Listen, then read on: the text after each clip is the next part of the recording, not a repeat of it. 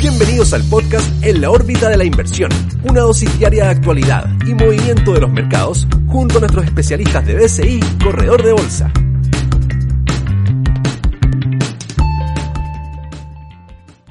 Hola a todos, muy buenos días, bienvenidos a este podcast de BCI Corredor de Bolsa. Hoy 3 de enero del año 2023, mi nombre es Alexis Oces.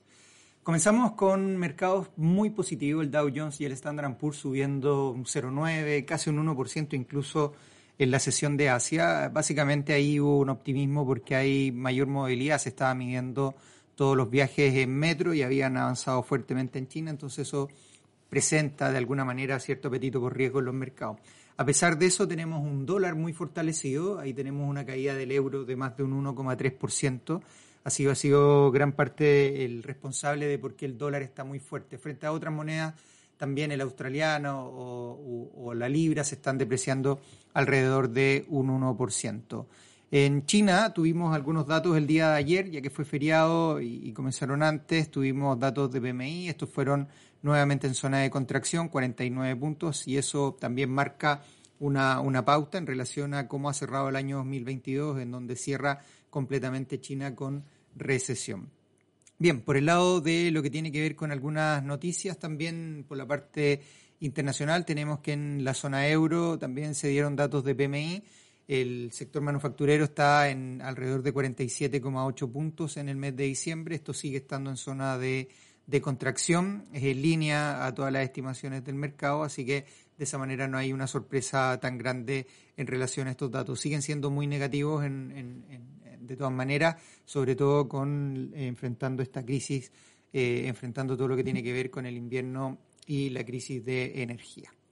Bien, por el lado de la tasa de desempleo en Alemania está cayendo a un 5,3% en el año 2022, el cuarto cuatro décimas menos de lo que fue el año 2021, así que también eso marca una pauta de algo de mejores noticias.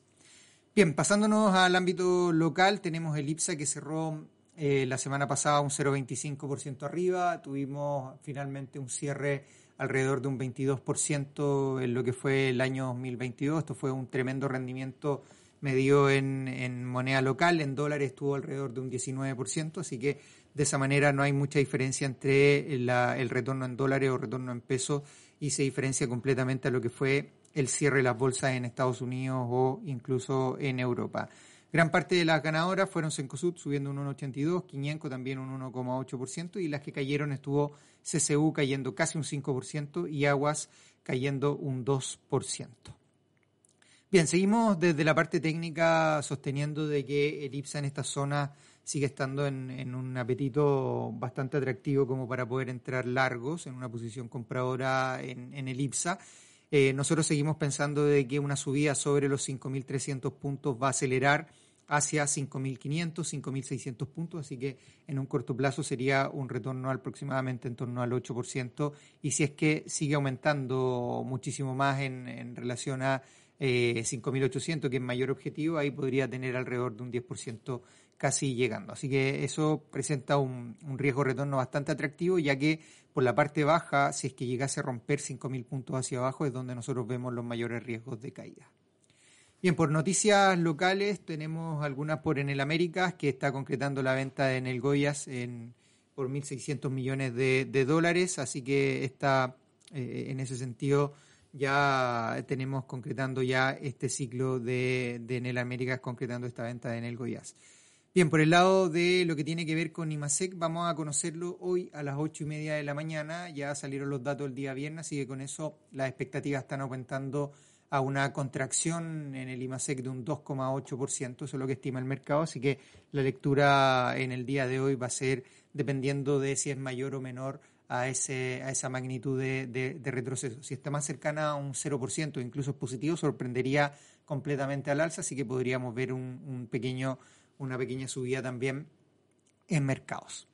Bien, para ir cerrando, recuerden que comentamos al principio lo del dólar fortaleciéndose muy fuerte. Gran parte de esa incidencia ha sido el euro, que está cayendo con mucha fuerza, así que si uno limpia eso, el dólar relativamente está plano frente a algunas otras monedas. A pesar de eso, el tipo de cambio local el día de hoy está abriendo en 857 pesos, casi 860 pesos, así que esperamos que siga eh, con esta magnitud algo más alcista. Mirando en más largo plazo, si es que efectivamente no logra romper los 8.50, 8.45, si es que mm, definitivamente no vemos una ruptura en, las próximas semanas, eso nos dejaría con niveles de rebote, eh, por lo tanto, bajo 8.50 estaría en la zona de stop loss hacia arriba eh, se prefieren en este minuto tomar algo de posiciones más largas, pensando en que pudiese ir a 8.64 eh, en una primera instancia y de ahí en adelante incluso ir buscando los 890 pesos en proyección si es que todo sigue avanzando tal como está. Ahora, un cambio totalmente y que nos dejaría con una presión bajista muchísimo mayor en el mes de enero sería la ruptura de 850, 845. De ahí hacia abajo, todas las posiciones largas se debiesen eliminar y empezar con posiciones más cortas. Eso nos dejaría una proyección de 830 e incluso se puede extender a niveles de 808 pesos si es que todos los fundamentales siguen apuntando también a una fortaleza más de moneda emergente y una debilidad del dólar como se espera para la primera parte del año. Bien, eso es todo por el día de hoy. Que tengan buen día. Nos volvemos a encontrar en un próximo podcast. Hasta luego. Te invitamos a seguir nuestro podcast y escucharlo de lunes a viernes. Más información en www.pci.cl/inversiones.